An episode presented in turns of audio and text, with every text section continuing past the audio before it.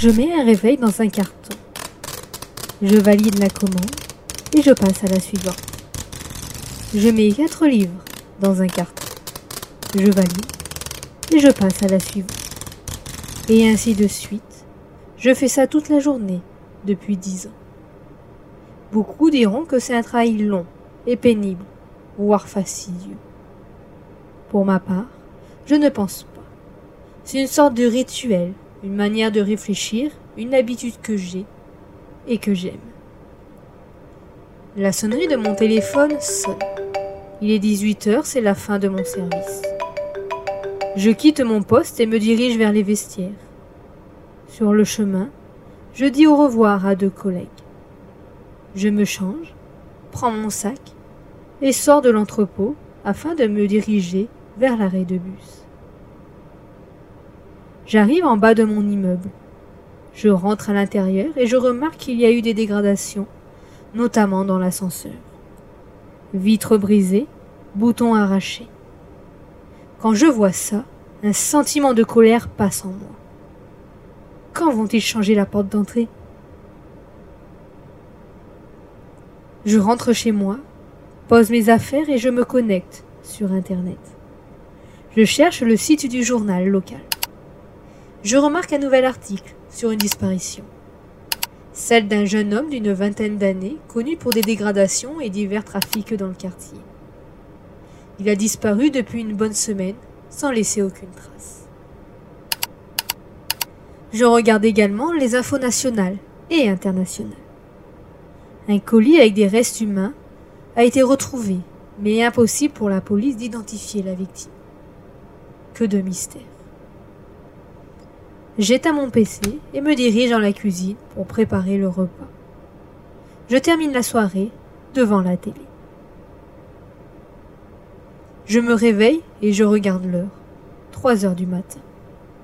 Je me lève afin de me diriger dans la salle de bain. Je m'habille, je prends une collation, je récupère un sac à dos et je sors. Personne en bas de l'immeuble. J'entends un bruit dans les poubelles. Deux rats sortent me regarde. Au bout de quelques minutes, il replonge. Je dépasse quelques bâtiments sans trouver âme qui vive. Je me dis que cette nuit, ma recherche va être infructueuse.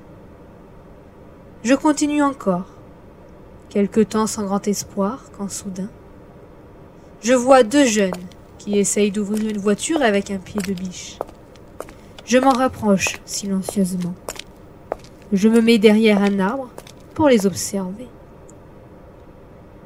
Le premier, celui qui essaye d'ouvrir la portière, est un garçon d'environ 25 ans. Plutôt costaud, mais il n'a pas l'air très futé. Le deuxième est plus maigre. Il râle de la lenteur de l'opération et lui donne l'ordre d'aller plus vite. Parfait. Deux individus qui ne vont manquer à personne. J'observe les alentours avant toute intervention. Je vois une ruelle, non loin de là. Cela va me servir. Je décide d'aller à la rencontre du duo. Le plus maigre est le premier à me voir. Qui êtes-vous? Que voulez-vous? Me demande-t-il d'une voix où la panique commence à s'entendre. Le deuxième se retourne également, tenant fermement la barre de métal. Je ne dis rien et continue à avancer. Arrête ou on te bute? Dit le premier garçon. Je ne prête aucune attention à ces remarques. Le costaud se dirige vers moi en, levant le pied de biche pour me l'enfoncer dans le crâne.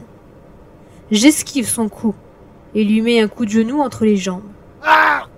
Il s'accroupit de douleur. Je récupère la barre de fer, le frappe dans les côtes et dans le visage. Il commence à perdre connaissance. Je sors de mon sac, tranquillement, un pistolet avec un silencieux. Je l'achève d'une balle dans la tête. L'autre individu panique. Il voit la ruelle et s'y précipite, comme je m'en doutais. Je le suis. Cinq minutes après, il gît dans le noir, trois balles dans le corps. Sept heures. Je finis de faire la vaisselle avant d'aller au travail. Je range mes couteaux et nettoie le l'évier taché de rouge. Je mets une partie des sachets dans mon sac pour le travail.